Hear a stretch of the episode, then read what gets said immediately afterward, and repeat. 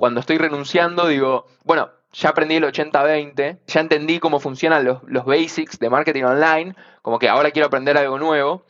Y justo cuando, cuando comento esto, lo que me dijeron fue, ok, pero sabe que el 80-20 es lo que hacen todos. Los que cambian el mundo y los que hacen la diferencia son los que hacen el 100. Hola, soy Alex Galvez y esto es Fundadores, el podcast donde me dedico a tener conversaciones con fundadores de startups latinoamericanas para deconstruir sus experiencias, su historia, sus errores, sus aciertos y así encontrar los aprendizajes, herramientas e inspiración que tú puedas aplicar en tu día a día. Bienvenido. ¿Qué tal estimados fundadores? Hoy estoy con Franco Forte, CEO y cofundador de Mudafy, una inmobiliaria digital que mejora la experiencia de compraventa de inmuebles en América Latina. Agregan tecnología y datos en todo el proceso de la compra, desde encontrar la propiedad ideal hasta el cierre. Platicamos de sus primeros emprendimientos, el primero desde que estaba en bachiller, luego CIPROP, durante toda su carrera universitaria, el nacimiento de Mudafy, su paso por YC, y luego les tocó la pandemia justo cuando estaban abriendo México. Franco es un súper emprendedor y me divertí mucho platicando con él. Espero que disfrute esta plática tanto como yo. Franco, bienvenido a Fundadores. Hola Alex, un gusto, un gusto participar acá y compartir un poco. Un gusto tenerte por acá. Tú la verdad es que tienes un camino pues, de emprendedor bastante experimentado, aunque seas joven, pero me gustaría entender un poquito estos de tus primeros emprendimientos en, en secundaria con Whitech. ¿Cómo nació y cómo fue e-, evolucionando? Buenísimo, encantado, encantado de ahí de compartir. Whitech en realidad eh, fue algo que arrancó medio sin querer, que básicamente, viste, la época allá por el 2004, 2005, en el momento que estaban los MP3 de moda, los que se conectaban como USB y eran un pendrive y MP3, me quería comprar uno pero bueno, no tenía tanto, tanto dinero como para comprarlo. Entonces lo que se me ocurrió ahí, en la época donde Mercado Libre prácticamente no existía, la gente no confiaba en comprar online, vi que estaban muchísimo más baratos y afuera se vendían un poco más caros, o sea, en los comercios, etc. Entonces terminé, terminé comprando tres y dije, bueno, si compro tres y los revendo, me va a salir, el mío me va a salir gratis y me lo puedo comprar sin, sin prácticamente invertir en, en el MP3.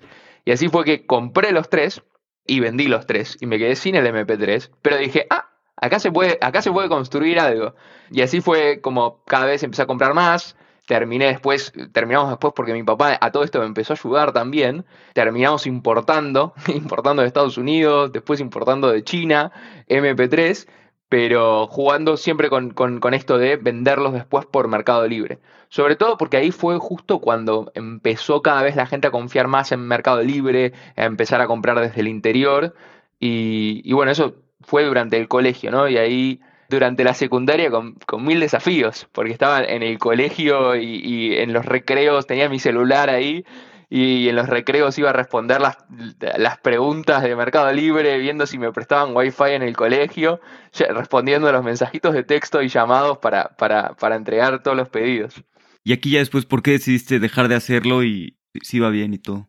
No fue tanto una decisión propia, porque el negocio de por sí creció bastante al punto que mi papá, nada que ver, tiene un comercio de ferretería y era el punto de entrega. Y lo que hacíamos era al mediodía, él iba a, al principio entregábamos en bicicleta yo a la tarde, salía del colegio y salía a, hacer los repartos. Y mi papá después en el mediodía salía a, despachar vía el correo, el correo para el interior. Y creció bastante al punto que en un momento le, iba, nos iba mejor con esto que con la, con la ferretería de mi papá. Y estábamos trabajando muchísimo en este tema, pero esto recordemos, fue, fue en la época de Argentina donde se empezaron a restringir las importaciones. Allá por el 2007, 2008 empezó a ser mucho más estricto importar y, o, digamos, había unas trabas de coima, básicamente, que no, no, no iban mucho con nuestros principios y dijimos, bueno, este, este se fue, no nos interesa meternos en esto, la verdad, como que no, no es, no es algo limpio y, y tuvimos que prácticamente dejar de hacerlo. Más que había, que armar toda una infraestructura mucho más grande si lo queríamos hacer de verdad. Y de nuevo, yo ahí tenía 16 años y, la verdad que tenía que seguir con el colegio y, no, no, funcionaba mucho con ese momento. Así que fue una decisión no, no, nuestra, no, no tan contenta, eh, nada de tomamos nosotros, pero, pero bueno, después como se complicaron todas el tema de las, de, las importaciones, empecé a pensar cómo podía hacer algo que no tenga una restricción física de importaciones, donde, donde haya un montón de trabas que, eran difíciles, por lo menos para ese momento, ¿no? Para, para una infraestructura prácticamente nula. Y todo lo que obviamente tenía que ver con programación, todo lo que sea netamente online, tenía mucho más sentido. Y así fue que, tenía una idea de hacer una especie de lo que hoy es tienda nube. Antes de, que, exista tienda nube, tienda nube en ese momento también estaba arrancando con otro nombre, con Link Store, pero era lo mismo. Básicamente era una, unas tiendas online, o sea, sitios web para e-commerce de todo tipo. Y, así es donde terminan haciendo Cprop. Cprop era, o es, eh, lo compró otra compañía, pero es un sistema de gestión para, para, inmobiliarias y nace porque quería hacer esta especie de tienda nube y justo mi papá tenía un amigo que tenía una inmobiliaria y que quería tener su sitio web. Entonces fue como, bueno, es, nuestro primer cliente sin pagar, pero por lo menos tenemos un cliente y, le hicimos el sitio web a, a esta inmobiliaria y empezamos a hacerlo de forma tal que se pueda adaptar a N clientes, no un sistema, digamos, que funcionaba solo para, para una inmobiliaria, sino como, como poder tener N clientes y según obviamente el dominio se mostraba el contenido relevante de cada inmobiliaria. Y así es como nace Ciprop hicimos todo al revés de, las buenas prácticas que existen hoy en día, de primero hablar bien con los clientes y después construir el producto. Acá fue exactamente lo contrario. Esto fue justo entrando a la universidad y durante el primer año de universidad era cuestión de programar un montón de ideas que teníamos y solo teníamos un cliente que apenas las usaba. Pero, pero, pero bueno, después de construir durante un año este producto, terminamos lanzándolo. Más allá de este cliente, fuimos a, buscar más clientes y, y ahí en, ese proceso creo que hubo muy buenos aprendizajes, porque como que ahí creo que el punto más grande fue aprender de la resiliencia. Como contexto, salgo a vender a la calle directamente este, este, este sistema para hacer un sitio web para inmobiliarias y la venta obviamente en ese momento era offline. La inmobiliaria en, en, allá por, por 2010 estaba muy offline, o sea, hace más de 10 años no tenían sitio, menos los iba a poder contactar de, otra forma. Y bueno, cuestión que salgo a tocar timbres y, ir inmobiliaria por inmobiliaria. Sabía que había una calle que tenía muchísimas inmobiliarias y le toqué el timbre a más de 20 inmobiliarias y, y todas me dijeron que no. o sea, fui de ida, caminé, había una inmobiliaria que estaba cerrada, pero después hubo 19 inmobiliarias más que me dijeron que no. Y en mi camino de vuelta, volví a pasar por esta inmobiliaria que estaba, que estaba cerrada inicialmente y dije, bueno, es mi, es mi oportunidad para, para, para, para, intentar con la número 20. O sea, ya van 19 no, la 20 puede ser. Y cuestión que esta que estaba cerrada, entro y, me presento, obviamente fui iterando el pitch en el momento. Al principio le decía como que éramos alguien, una compañía grande, después decía como que éramos algo chico. Y en este caso le empiezo a contar lo que estábamos haciendo, ya medio triste de, de los 19 nos, y, cuestión que estaba el, dueño de la inmobiliaria con su, con su esposa. Y cuando les empiezo a contar, el dueño de la inmobiliaria me dice, no, no necesito ninguna página web, no, no, ¿qué es eso? No, nadie, viene, la gente viene y me toca el timbre a mí, no, no, no voy a, contratar nada. Y bueno, cuestión que la, la, mujer, a la esposa de esta persona le di pena, porque me vio ahí intentándolo, y dice, escuchalo, escuchalo, a ver qué tiene para ofrecer. Cuestión que empatizó conmigo la persona esta porque justo también había estudiado ingeniería, yo estaba estudiando ingeniería y, cuando le conté que era como, como, para pagar mi carrera, porque era realmente así, estaba, estaba, trabajando para poder pagar mi carrera, como que empatizó conmigo y dijo, bueno, está bien, ¿sabes qué? Voy a probarlo. Voy a probarlo tres meses y si no va, no va. Perfecto, dale, espectacular, lo hacemos. Y así fue como se consiguió el primer cliente y un gran aprendizaje de intentarlo hasta el final. Y eh, una historia interesante es que esa persona siguió, siguió siendo cliente por más de, de 10 años hasta cuando terminamos vendiendo después Ciprop, siguió siendo cliente. Pero, y, un, muy buen cliente, digamos. Pero bueno, así fue donde, como nace Ciprop, obviamente ahí fuimos aprendiendo un montón del, del producto, de cómo construirlo, porque principalmente esto era durante la universidad, de fines de semana, noches, dejándolo todo.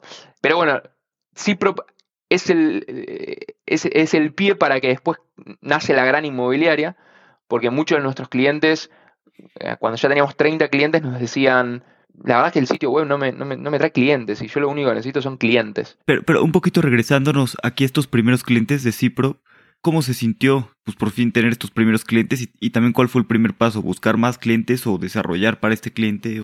Una mezcla de todo, una mezcla de todo. La verdad es que al principio eh, hacíamos absolutamente todo lo que pedían y, claramente todo lo contrario a lo que hay que hacer, el tema de foco, el de, digamos, construir algo muy bueno y hacer eso, parecíamos como si fuéramos una compañía enterprise que hacen absolutamente todo a medida, pero nada más que cobrábamos, como decir, 5 dólares o 10 dólares por mes por cliente, ¿no?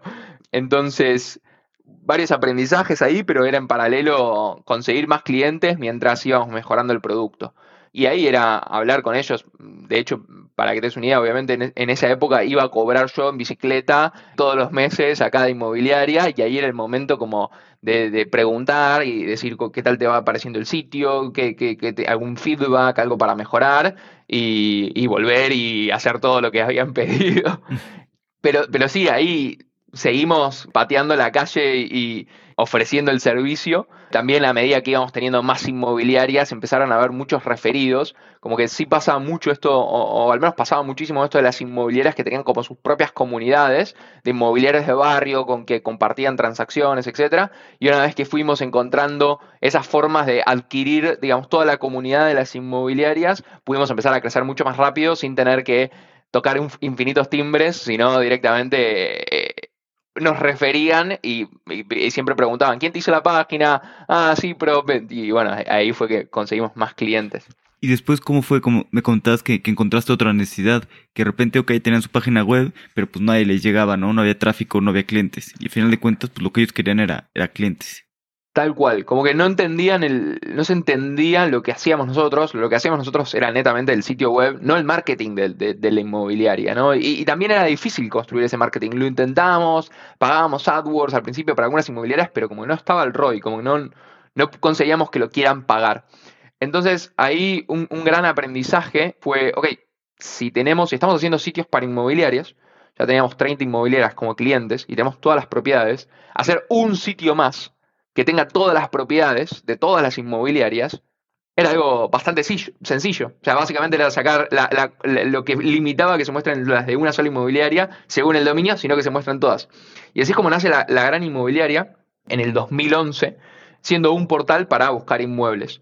Y también terminó siendo terminó teniendo un montón de efectos positivos porque no solo le traíamos leads a las inmobiliarias y empezaron a, ver ese valor, sino lo que terminó pasando después es que muchas inmobiliarias se registraban en, la gran inmobiliaria como portal para publicar gratis sus propiedades y cuando, cuando habían cargado todas sus propiedades en el portal, nosotros les hacíamos un sitio web, los llamábamos y le decíamos, mira, te acabamos de hacer un sitio web.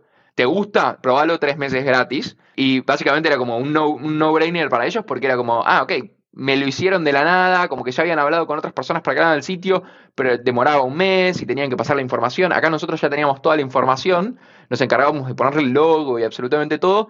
Entonces, la gran inmobiliaria terminó siendo como nuestro canal de adquisición de clientes para Ciprop y a su vez a medida que, teníamos más clientes, como y, alimentaba también a tener más propiedades en el portal y era como un círculo, un círculo virtuoso, ¿no? Sí, ¿y cómo se les ocurrió eso de, pues primero hacer la página web y luego ya vendérsela? Ya pues todo hecho. ¿Era mucho trabajo o lo tenían automatizado? ¿Cómo era esta parte? Estaba todo muy, muy automatizado porque básicamente era, era una base de datos que tenía todas las propiedades y estaban referenciadas a cuál era la inmobiliaria y según el dominio se mostraba qué inmobiliaria era. Así que en, general estuvo bastante automatizado, era muy, muy, muy fácil hacer, hacer N sitios webs y hasta mismo cambiarles el diseño, los colores y todo eso. Habíamos hecho un sistema de templates bastante funcional a poder cambiar cualquier cosa. Entonces siempre terminábamos cambiando las cosas básicas que necesitaban, pero si querían venir, si necesitaban algo específico, lo, podíamos hacer. Y así, bueno, la gran inmobiliaria terminó creciendo a, hoy en día a más de 700 mil inmuebles cargados, miles de inmobiliarias y todo esto construido durante noches y fines de semana, ¿no? Y, en el medio también teniendo un montón de, otras cosas como full-time jobs de haber trabajado en Despegar y mismo en otra compañía. Así que como fue un camino que siguió en paralelo, pero al mismo tiempo en la universidad tenía que hacer una pasantía no me reconocía mucho este proyecto, como, eh, era una etapa muy temprana donde era como, no, ¿qué es esto? Tenés que trabajar en una empresa, y así que bueno, terminé, terminé eligiendo una, una pasantía que la verdad fue riquísima, que era en Despegar, la, la agencia de viajes online, porque de nuevo, todo esto fue durante la universidad. Y ahí en particular trabajé en, el área de marketing, que justo me interesaba un montón, me divertí un montón porque lo había explorado un montón para conseguirle leads tanto a, los clientes como a la gran inmobiliaria, o sea, todo lo que sea SEO, marketing online, o sea, pago, era algo que me, me, me divertía muchísimo y bueno, cuando, cuando vi esa pasantía me, me, divirtió mucho aplicar y, terminé trabajando ahí un año y aprendiendo mu muchísimo. Sí, me imagino. Y también que, pues qué lástima que, bueno, digo que al final salió muy bien, ¿no? Que en la universidad no te hayan reconocido tu proyecto propio y has tenido que conseguir trabajo en otro lado, pero pues, supongo que fueron más aprendizajes que pudiste seguir aplicando en, en tu emprendimiento. Sin duda, sin duda. Fue una, fue una experiencia súper rica. O sea, uno nunca sabe qué, hubiera pasado si, si podía dedicarme más tiempo a, al proyecto full time o bueno, part time porque estaba con, la universidad, pero sin duda fue, hoy mirándolo en retrospectiva, fue súper interesante porque en particular algo muy divertido que pasó en Despegar fue que mi, mi, mi jefe de Despegar estaba trabajando en otro proyecto con, con un grupo de amigos de la universidad que se llama Streama, que básicamente era una plataforma para escuchar cualquier radio del mundo. Y mi, mi, esta persona se iba a estudiar un MBA en, Estados Unidos y básicamente iba a dejar de despegar y de ayudar a este, este, este grupo de, de, amigos que tenía él con esta compañía Streama. Y un día me dice, antes de irse, me dice, ¿no querés venir conmigo a, las oficinas de Streama a, a, conocer al equipo? Tal vez podés ayudarlos vos porque yo me estoy yendo. Y fue como, bueno, dale, te acompaño. Y ahí fue que terminé conociendo a, todo el equipo de Streama y viendo un montón de cosas de, del mundo emprendedor, ¿no? Como que yo, yo venía con este camino emprendedor de hacer estos proyectos, pero muy, muy, digamos, eh, casero, ¿no? No, no, no, no tenía ni metodologías ni nada. Y en particular hubo dos cosas que me, que me marcaron bastante. Yo cuando termino decidiendo no, no, seguir en despegar, para, al principio pensando que iba a, a dedicarme a emprender full time, después terminé en Streama, cuando estoy renunciando digo, bueno, ya aprendí el 80-20, como que ya, ya, entendí cómo funcionan los, los basics de marketing online, como que ahora quiero aprender algo nuevo. Y justo cuando, cuando comento esto, lo que me dijeron fue, ok, pero sabe que el 80-20 es lo que hacen todos los que cambian el mundo y los que hacen la diferencia son los que hacen el 100. Y vos te crees que, me, me, me preguntó a mí, ¿vos te crees que Rob, Ale Tamer, algunos de los fundadores de Despegar, hicieron el 80-20? No. Ellos hicieron lo que nadie más hizo y por eso hicieron historia. Y me llegó un montón eso, ¿no? Porque, porque venía con este concepto muy de 80-20 de la universidad y cuando empiezo a trabajar en stream ayudándolos, al principio como de manera freelance, con, con la parte de marketing online, veo que hacían absolutamente todo al 110, no al 80-20 ni al 100, al 110. Desde la cultura de la compañía, desde la forma de pensar, las estrategias de marketing. O sea, me acuerdo ver que estaban midiendo cómo podían cambiar los milisegundos de la conexión para el retention y el engagement del usuario. Y fue como, wow. O sea, esto, este equipo lo llevó al siguiente nivel. Y así fue que arranqué en Streama queriendo ayudarlos con la parte de marketing online mientras iba a emprender full time un par de horas, unas 3, 4 horas por día, y terminé metiéndome a trabajar 12 horas por día, súper metido, disfrutando de lo infinito, y así fue como, como me metí en Streama, que en ese momento era una plataforma solo web para, para escuchar cualquier radio del mundo, pero justo estaban, pensando cómo meterse en el mundo mobile nativo. Y ahí también fue aprender el 110, ¿no? Y ahí eh, empecé a aprender un montón de cosas y, fue como una experiencia increíble de, de, de, poder entender, no sé, frameworks como Jobs to be done, para entender las necesidades de los usuarios, frameworks hasta para, definir la cultura, los valores, actividades en particular, que eran realmente muy, muy core, ¿no? Y, ahí fue un mar de aprendizajes para mí. Y bueno, Stream en particular cada vez terminé metiendo más, arranqué con la parte de marketing, después llevé todo marketing, pago, no pago, y después terminé siendo el, el CEO de esa compañía y, y, creciendo a más de 10 millones de monthly active users. Y un poquito antes de que, de que te metieras tanto, ¿cómo fue esta decisión que empezaste a streama y luego te metiste full time? Pero ¿cómo fue la decisión de, bueno, salir o seguir llevando Ciprop? ¿Lo hacías los fines de semana? ¿Hubo alguien más que se hiciera cargo? Es una, es una excelente pregunta porque siguió todo lo de Ciprop y la gran inmobiliaria siguió. Y en particular, cuando empecé a trabajar en Streama, mi idea era dedicarme full time a la gran inmobiliaria y a Ciprop. Pero sentí que tenía tanto para aprender tanto para aprender de, de, frameworks, para entender al usuario, de, hasta ahora yo venía preguntando todo muy casero, a nivel código, a nivel producto, había tanto para aprender que dije, bueno, esto, esto puede ser, trabajo acá un año, eh, aprendo y después me, dedico full time a esto. Y ahí fue que empecé, se empezó a sumar un equipo a, lo que era Cipro y la, gran inmobiliaria. Primero un familiar que, me, que básicamente eh, es quien mantenía todos los contactos con, la, con las inmobiliarias. Y después se fue sumando una, persona más para desarrollar el producto, así hasta crecerlo a, unas siete personas durante un periodo mientras yo estaba, estaba en stream. Así que es una buena pregunta porque eso siguió y siempre durante noches y fines de semana. O sea, dejaba de trabajar y me juntaba en un café o, teníamos reuniones mensuales y las ponía en casa y ese día como me lo tomaba, como que tenía esa flexibilidad porque también Streama, todo el equipo de Streama sabía que yo tenía estos dos proyectos que me importaban muchísimo y le dedicaba un, tiempo, un tiempo, ¿no? Pero podían convivir y estaba obviamente muy, muy charlado. ¿Y luego cómo era esto? Pues aprendías cosas en Streama y ahí mismo pues los podías aplicar enseguida en la gran inmobiliaria. Tal cual, tal cual. Era, era como aprendizaje y aplicarlo. Y así fue como en, todo lo que era la gran inmobiliaria, por ejemplo, de, hablar mucho con los usuarios y entender cuáles eran los pain points. La idea siempre era como cómo podemos mejorar la gran inmobiliaria y cómo podemos mejorar Ciprop. Y cuando hablábamos con los usuarios de la gran inmobiliaria, siempre ellos decían como, o sea, la, gente que estaba buscando comprar y vender una propiedad o alquilar, siempre decían como, ok, las fotos no son buenas, como que nunca termino de entender la propiedad no me atienden, los tiempos de respuesta son muy malos. En particular, el 50% de las inmobiliarias no atendían, no respondían a las, consultas online y el tiempo promedio de respuesta era 48 horas cuando las respondían. todas cosas que no podíamos cambiar desde el lado de la gran inmobiliaria. O un clásico, necesito más filtros, necesito poder filtrar si tiene un patio, si tiene una terraza, pero no podíamos, porque nosotros, hacer la, la query era muy simple, pero no están los datos. Entonces, al contrario, le terminamos dando una experiencia muy, muy mala al, usuario final. Y, a su vez, en paralelo, en Ciprop, eran nuestros clientes, las propias inmobiliarias, le decíamos, por favor, carguen estos datos, saquen mejores fotos, pero era como, siempre la respuesta era como, nene, hace 30 años hago esto, vos me vas a venir a enseñar a mí cómo yo tengo que hacer mi, trabajar esto. No, no lo voy a cambiar. Y, entonces era como una, respuesta muy frustrada, ¿no? Y, también el clásico caso de Airbnb, de ir y sacar las fotos, era buenísimo, pero no había un payback, o sea, porque al final de cuentas no, no, había forma de que tengamos ese ROI porque la inmobiliaria, que era el que, la, que, la que recibe el revenue por, por, el, por, por, cada transacción, no quería invertir en mejorar las fotos. Entonces, como no, no, no encontramos la forma de poder hacerlo, o sea, poder que, tener ese portal mejor, ¿no?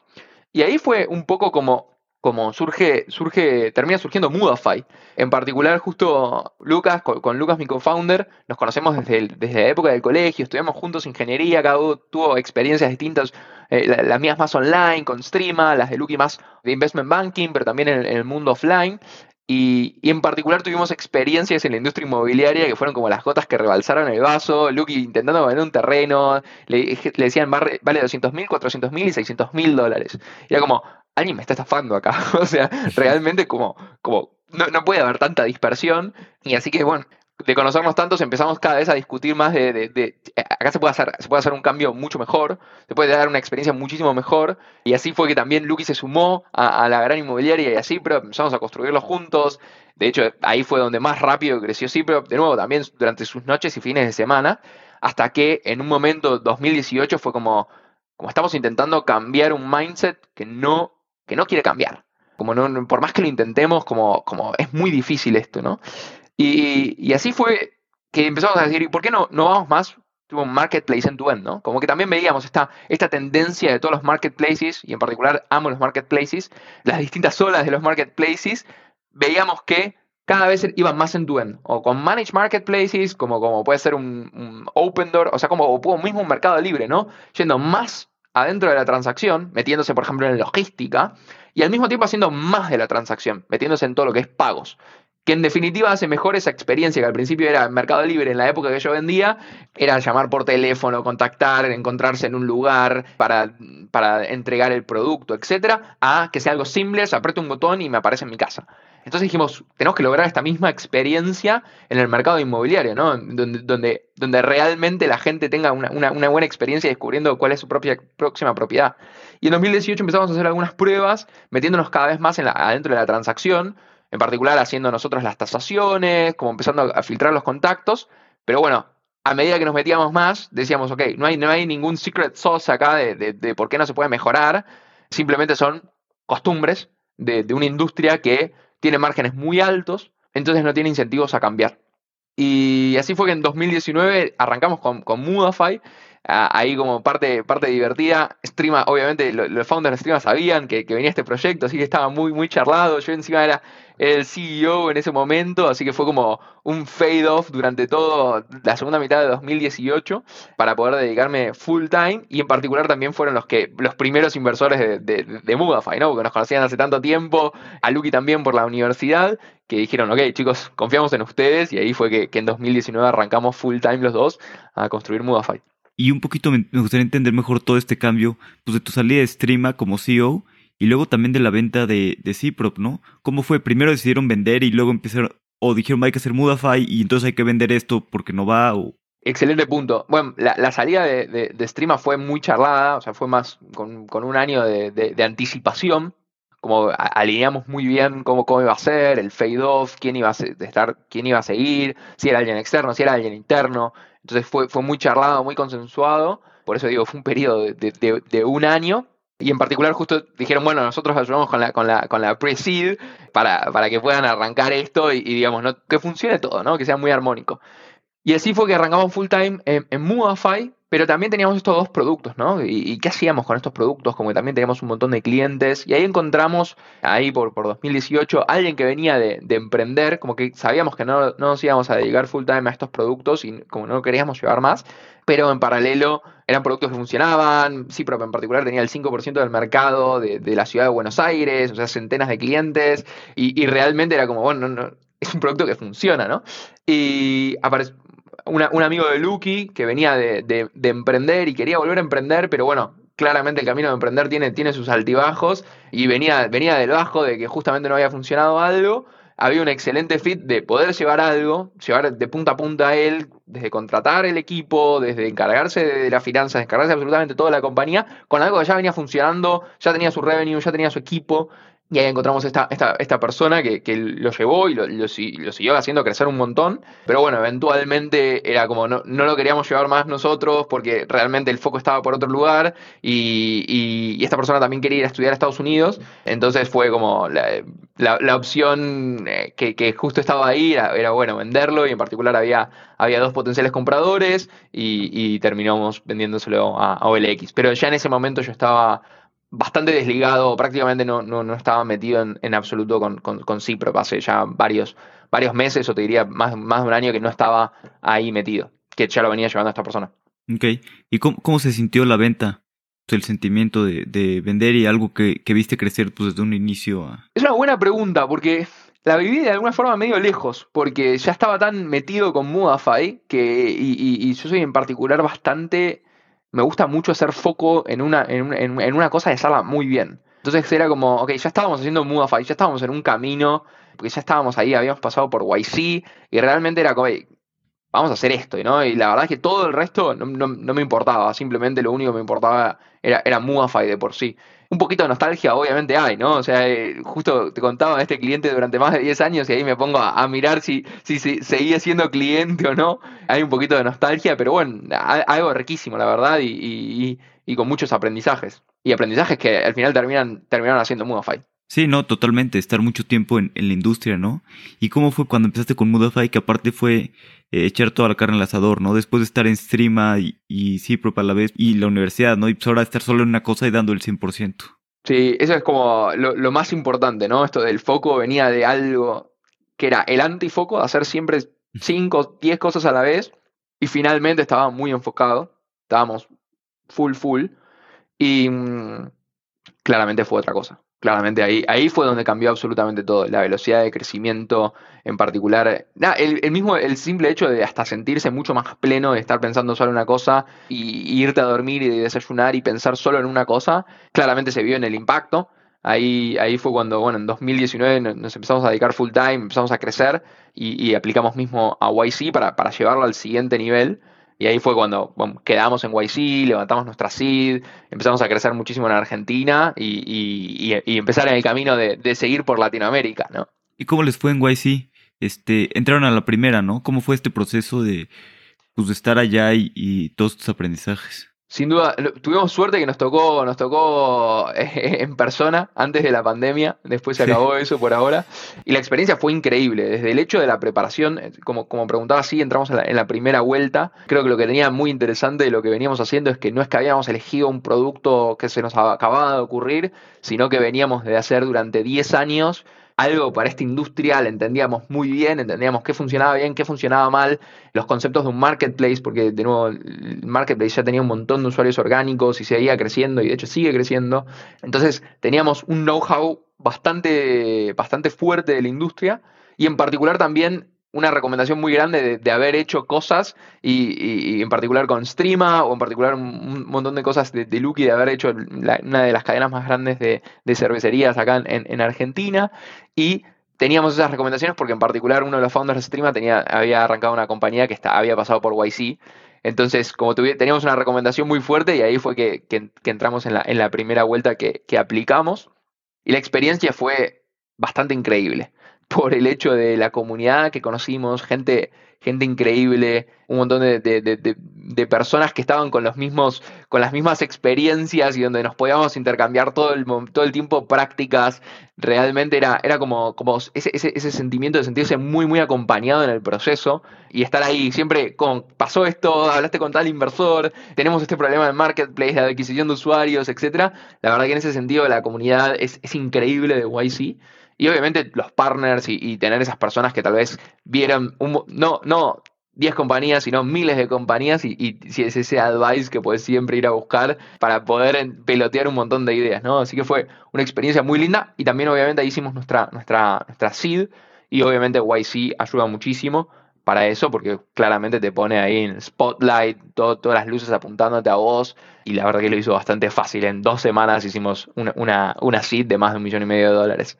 Sí, que, la verdad es que también es, es una ayuda muy grande. O sea, digo, lo que levantas dinero eres tú, pero pues YC te ayuda en eso, y sobre todo aquí en Latinoamérica, como que a veces, digo, ya, ya es un mercado que hay mucha gente que levanta dinero muy fácil, pero hay mucha gente que no. Y la verdad es que también, pues el poder hacer esto, ¿no? Levantar el dinero en cierto tiempo y ya dejar de concentrarte en esto y volver a concentrarte en construir la empresa y tener esta gasolina para seguir creciendo es una superventaja, ¿no? Creo que a veces también los procesos de levantar dinero, este, pues son lentos, te quitan el foco y, es, pues es una ventaja, algo muy bueno que ha hecho YC, ¿no? Que hace que al menos, quién sabe si les va bien a las compañías o no, pero al menos tienes un fighting chance, ¿no? De levantar ese dinero rápido y concentrarte en construir otra vez. Sin duda, sin duda. Las dinámicas del Demo Day, o sea, realmente es algo que está pensado muchísimo y sin duda funciona, funciona muy bien. Y la verdad que sí, fue increíble para nosotros poder hacer eso y volver a trabajar 100%, a concentrarnos en cómo crecer y solo concentrarnos en cómo crecer. La verdad fue, fue bastante increíble. Y también las dinámicas distintas, ¿no? Como que en Latinoamérica, como cada vez está cambiando más y cada vez hay más fondos, pero recientemente ha cambiado tanto en ese momento como que había muchos fondos muy tradicionales y desde Latinoamérica si no tenías acceso a, una red muy buena, realmente era muy, muy, muy difícil ir con las dinámicas de hacer due diligence prácticamente basado en recomendaciones y no en de semanas o meses o sí, mucho tiempo, muy, digamos que no, no ayudan a, crecer, sino al contrario, ¿no? Hacen, hacen que el proceso sea más tedioso y, lento. Así que en ese sentido, YC sí, sí, es increíble para, para, todos los latinoamericanos y en particular cada vez es mejor, ¿no? Viendo tantas compañías que crecieron tanto en Latinoamérica y demostrando, rompiendo ese preconcepto de, de no, no se puede ser una billion dollar company en Latinoamérica la verdad que, lo rompió completamente con los casos de éxito como, como Rappi y después obviamente una, una oleada más grande de, compañías y cada vez hay más, ¿no? Sí, totalmente. Y seguirá viendo, bueno, esperemos, ¿no? Que... estamos, estamos en eso. estamos en ese camino para ayudar a los próximos. Ok, y ya que regresaron de YC, pues siguieron creciendo en Argentina. Y luego, ¿cómo fue esto? Pues decidieron que el siguiente mercado era México, ¿no? De hace mucho sentido, es el segundo mercado más grande de Latinoamérica. Tal cual. Nosotros ya cuando aplicamos a, YC estaba esta, esta, idea de sí o sí irnos a México o Brasil. Como que era algo que, teníamos muy, muy en claro y era lo primero que queríamos hacer post YC. Y que mismo nos pasaba un poco, ¿no? Que, que, que la, gente que tal vez no entiende Latinoamérica decía, ¿por qué te vas a expandir a otro país si no, no, no manejas los mismos, mm, digamos, no, no, no la, la, estructura de cómo funciona la transacción inmobiliaria, crecer en Argentina? Era como intentar explicar, no, tenemos que estar en México, Brasil, o, o si no, no, no, estamos en ningún lugar, o sea, como no, no, vamos a buscar, no vamos a encontrar lo que, lo que venimos a buscar, que es crecer mucho y estar en toda Latinoamérica. Entonces sí tuvimos que batallar ahí un poco en explicar que era, era clave para, para, nosotros y algunos no nos creían de cómo vamos a ir a otro país y todavía no sos tan grande en Argentina, como que recién estaban arrancando, llevan un par de meses, pero siempre estuvo esa idea, ¿no? México, Brasil, terminamos eligiendo México por varias razones. La principal, obviamente, como, como mexicano te podrás imaginar, son los tacos.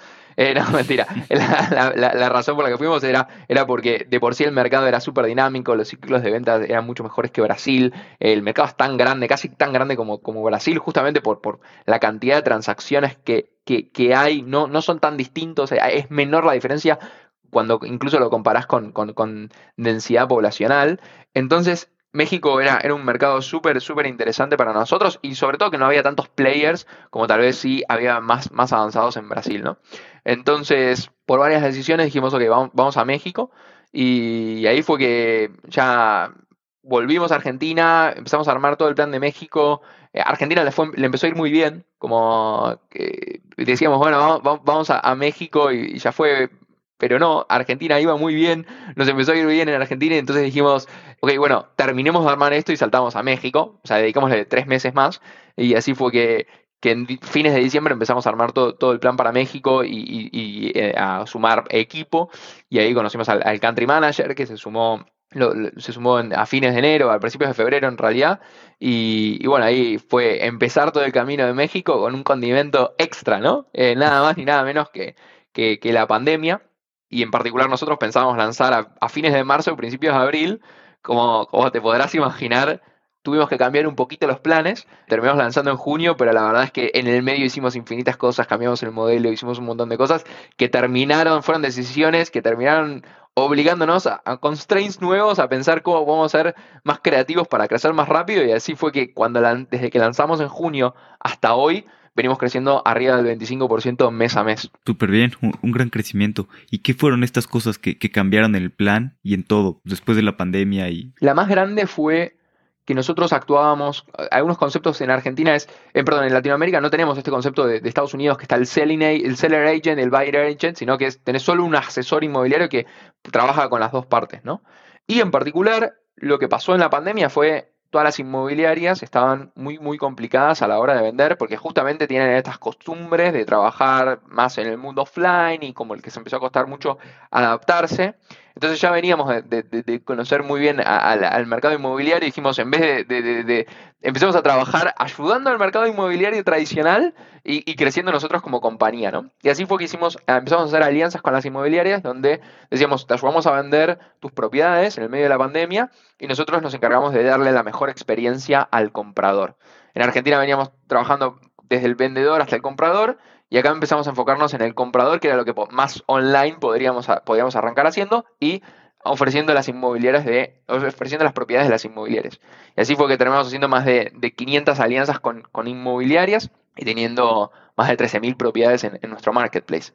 Y eso sin duda ayudó a estar más al final del funnel, ¿no? cuando la persona está ya determinada que quiere comprar y entonces achicar mucho los ciclos de venta para nosotros. Porque imagínate, si en el medio de la pandemia teníamos que ir a sacar fotos de una propiedad, no podíamos porque estaba el, semáforo rojo. Realmente eh, iban a pasar muchos meses o años hasta que vendamos nuestras primeras propiedades. Entonces ahí nos pusimos creativos y sin duda fue una decisión estratégica clave para, para, ese contexto, ¿no? Sí, ¿y qué otras diferencias han visto entre Argentina y México? Porque digo, todos somos similares en Latinoamérica, pero a su vez pues bastante diferente, ¿no? Cada región y cada cultura.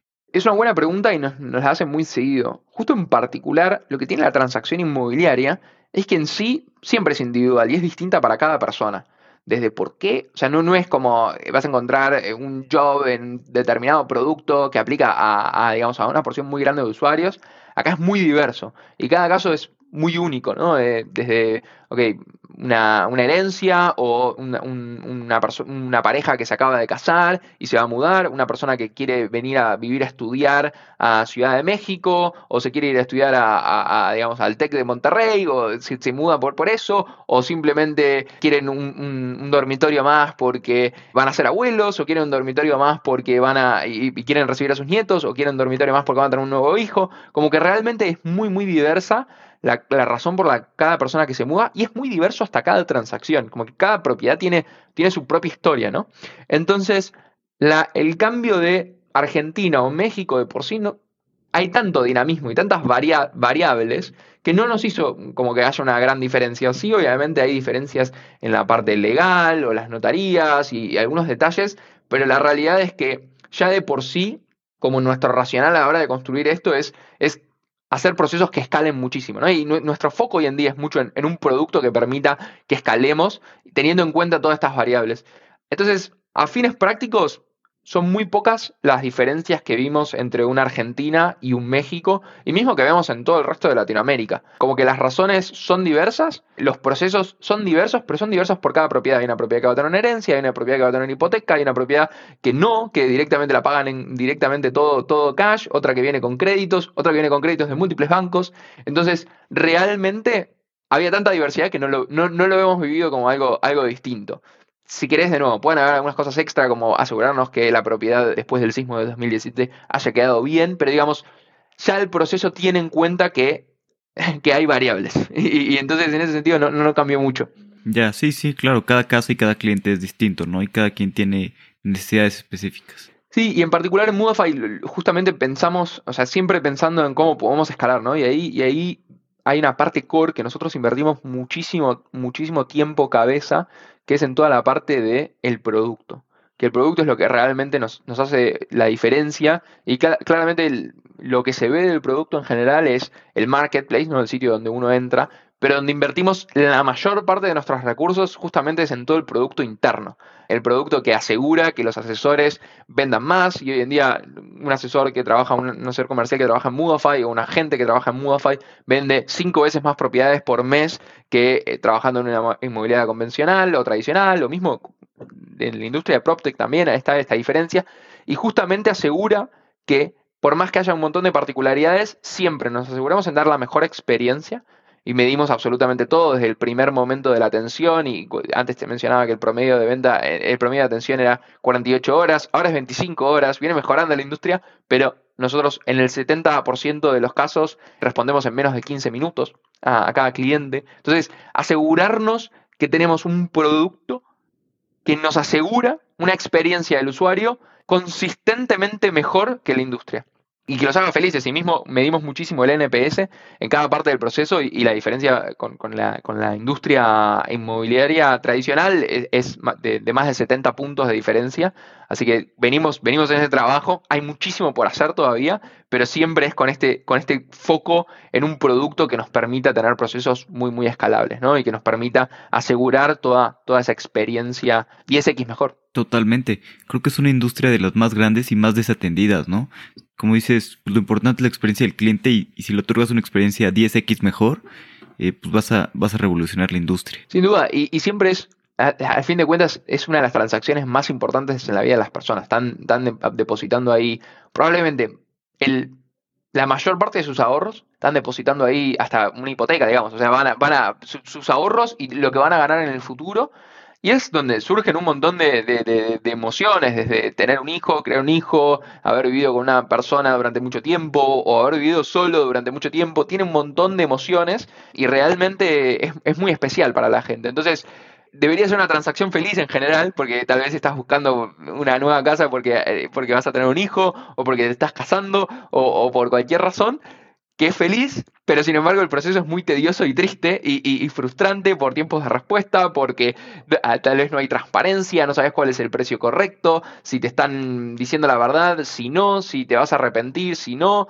Entonces realmente es, un, lugar donde, donde tienes mucho sentido por el tipo de transacción, que la experiencia sea mucho mejor y por eso resuena muy muy bien Moofy y realmente cada vez tenemos más clientes que recomiendan a otros clientes y en base a eso venimos creciendo. Claro, ¿Y qué te hace mejor que, que otros portales aquí en México, no sé, Muebles24, propiedades.com o muchos portales? Pues que son portales y que incluso ya están empezando a tener sus propios corredores y este tipo de cosas. Es una excelente pregunta. La principal diferencia con esos portales es que nosotros no somos un portal más, sino que vamos, somos un marketplace end-to-end. Nosotros nos metemos no solo en el discovery, cuando estás buscando la propiedad, sino que te acompañamos en todo el proceso hasta el final, hasta el cierre de la escritura, y tenemos personas enfocadas en cada parte del funnel. Y en vez de ser más como una persona que hace absolutamente todo el proceso, es más como Enterprise Sales, donde hay una persona dedicada a cada parte.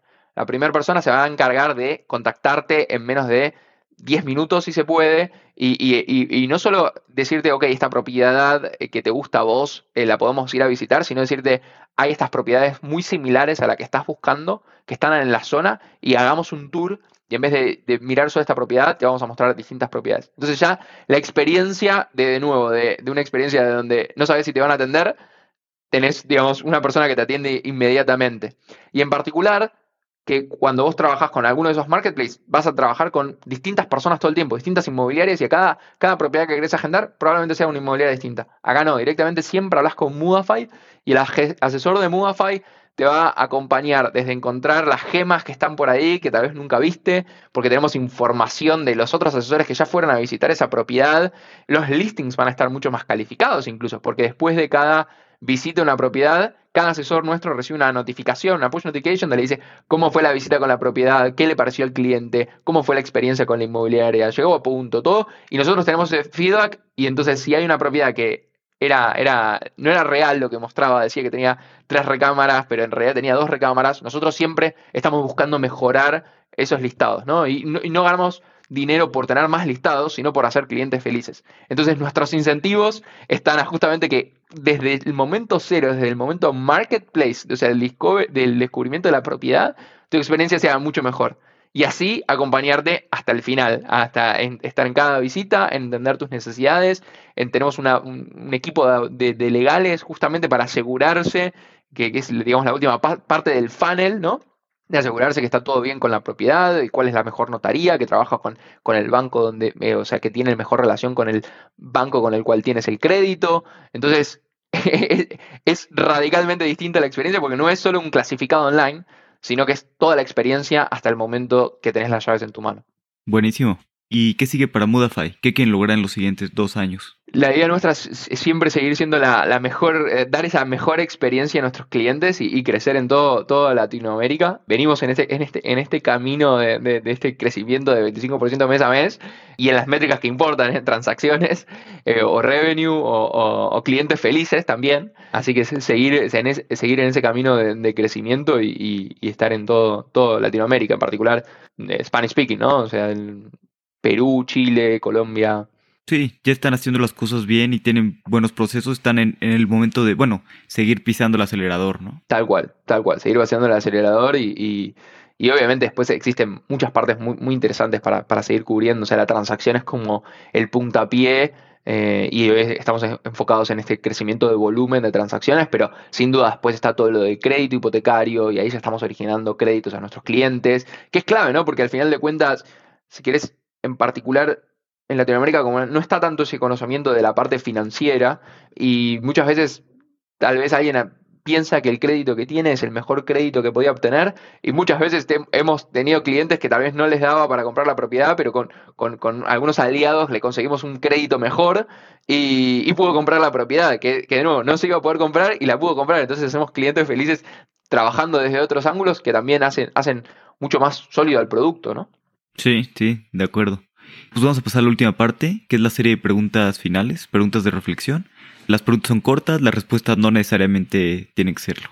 Perfecto, me encanta. ¿Cuál es el libro que más has recomendado?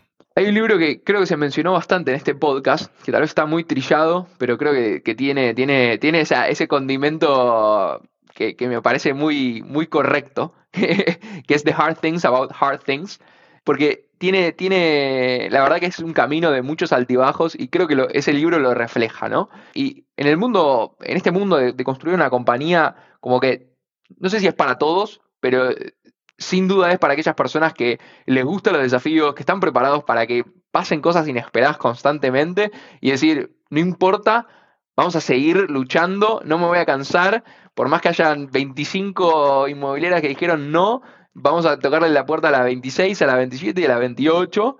Y, creo que ese libro lo refleja. Y, de hecho es un libro que hasta me, me reía, pero riéndome en voz alta pero hasta de, la frustración, o sea, de, decir como, ¿cómo puede ser que le haya pasado todo esto? O sea, que estaban vendiendo la compañía y, de golpe había un contrato y la mujer con, con una enfermedad y, y realmente sentías como ese, esa empatía de pobre persona, ¿cómo le puede estar pasando todo esto y sin embargo seguir luchando, ¿no? Sí, sí, de acuerdo. ¿Tienes algo absurdo que te encante hacer? No sé si es absurdo, sí tengo un ritual que me, gusta muchísimo hacer todas las mañanas, que es hacerme mi café, y pero me lo hago con, buena ciencia, ¿no? O sea, mido la temperatura del agua, muelo el grano con, digamos, el tamaño correcto, mido el tiempo que está expuesto el café al agua, y como en función de eso siempre, siempre termino cambiando cuánto, cuánto, cuánto muelo el grano. Es algo que me gusta muchísimo hacer y parece medio absurdo porque tal vez invierto mucho tiempo, pero es como un ritual para mí, todas las mañanas. Súper bien. A mí no me gusta mucho el café, o sea, no tomo café, pero me encanta como todo eso. El ritual, el grano, el no sé qué. O sea, sí, no, acostumbro y no me gusta, pero siento que es muy padre todo eso. De hecho, hay un, hay un término en Suecia que se llama fika, que es un poco como cuando descansas. Es como reflexivo, cuando estás como con tu café, con un chocolate, sin hablar, sin nada, nada como descansando y nada más con, pues como como Tal cual. No, no hago nada más que eso. Miro los segundos del timer, como van pasando, y mientras voy tirando el agua, y muy concentrado en solo eso. También es temprano, ¿no? Luego bien, temprano en la mañana, lo primero ni bien me despierto, así que tampoco es como un momento para pensar tanto. ¿Qué creencia o hábito has cambiado en los últimos cinco años que ha mejorado drásticamente tu vida? Un hábito que, que, que, que me gusta muchísimo hacer y no hacía antes es salir a correr y, escuchar podcasts o escuchar audiolibros. Y, la verdad es que es un hábito que, que, me ha mejorado mucho cómo me siento yo, cómo tengo un momento para pensar, sobre todo en, en, esta vorágine donde uno va todo el tiempo con, con un montón de, de, de, de, atención, notificaciones acá y allá.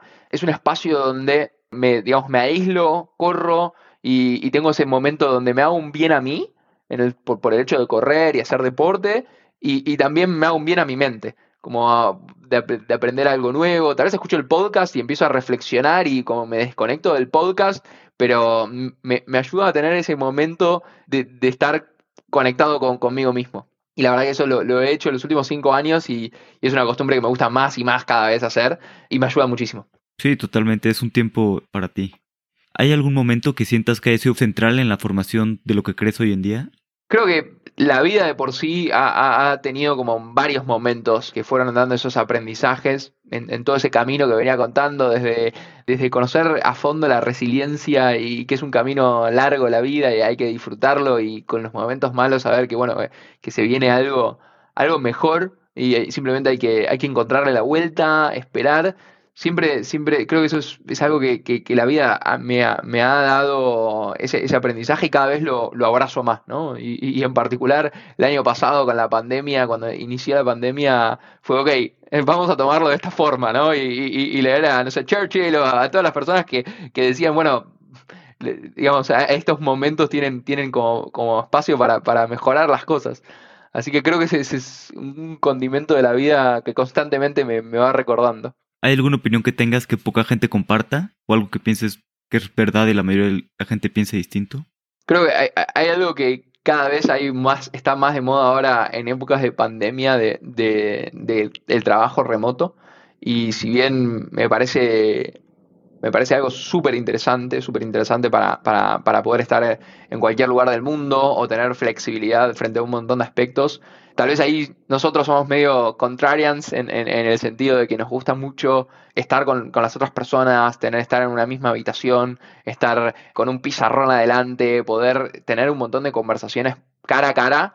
La verdad es que no somos anti, anti remote y claramente el momento este nos obliga a ser muy remote friendly, pero sí valoramos mucho el espacio de, tener, de estar en el mismo lugar y, eh, en una oficina en particular, y, creemos que, es algo muy rico, muy rico y, que nos y que permite iterar, pensar, compartir, empatizar, como que sin duda es, eh, entender, digamos, dónde está la otra persona, cómo se siente, poder conectar mucho más como humanos es muy difícil a nivel remoto, salvo que tengas metodologías y muy, muy bien armadas para eso.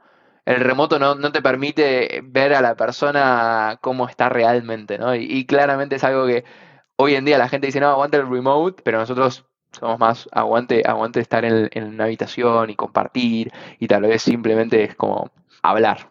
Sí, de acuerdo. O sea, creo que el remote tiene muchísimas ventajas, pero también pues, es bueno ir a una oficina, la convivencia, conocer todos, y luego también salir de la oficina, pues ya acabar tu día, ¿no? No seguir como medio trabajando, medio viviendo. O sea, remote tiene ventajas, pero también es muy bueno para la cultura, es, pues tener cosas presenciales. Sin duda, sin duda. Creo que un modelo híbrido es, es desafiante, pero bueno, hay que, hay que encontrar la vuelta a ese modelo híbrido para tener lo mejor de los dos mundos. Sí. ¿Hay algún punto de inflexión en tu vida que haya cambiado la forma en la que piensas?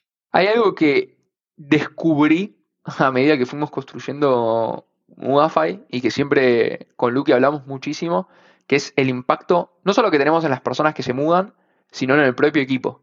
Y, creo que era de, las cosas que tal vez menos tenía presentes, como que uno siempre está pensando en el cliente, consumidor, en la experiencia online, el marketing, etcétera pero una, sorpresa y algo muy grato fue ver, y es ver, gente que, que, se puede estar superando constantemente a sí misma. Y donde se desarrolla y ese desarrollo hace, hace muy felices a las personas, muy agradecidas. Y la realidad es que fue algo que construimos sin ser conscientes que estábamos construyendo eso, pero hoy a fin de cuentas es lo que más felices nos hace a nosotros.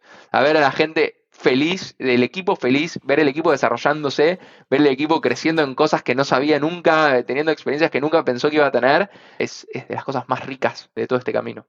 Sí, claro, y luego también creciendo, ¿no? Como personas, este, o sea, toman un trabajo aquí, tal vez no estén pues, toda su vida, pero están dos, tres años y simplemente el aprendizaje y el crecimiento que han tenido les permite en el siguiente lugar que van, pues desempeñarse muy bien y seguir creciendo. Sin duda, y de hecho es, es, de nuestros valores, ¿no? Como que tenemos muy bien forjados nuestros valores. Esto es algo que, también había aprendido ahí en, en Streama y haber hecho toda una actividad de valores. Y, hicimos lo mismo en, en y donde definimos nuestros valores. Y uno de los, nuestros valores justamente es Pursue and Encourage Continuous Personal and Professional Growth. Y es algo que realmente todo el tiempo estamos buscando, que, que el equipo pueda crecer a nivel profesional y a nivel personal. Totalmente. ¿Qué fundador de Latinoamérica admiras y crees que deberíamos de, entrevistar aquí en Fundadores? A ver, hay muchos. Y más avanzando el camino, hay cada vez más gente y entendés, wow, que, que, cómo, cómo, todos vivimos estos, estos caminos con un montón de desafíos y, los abrazamos y los disfrutamos.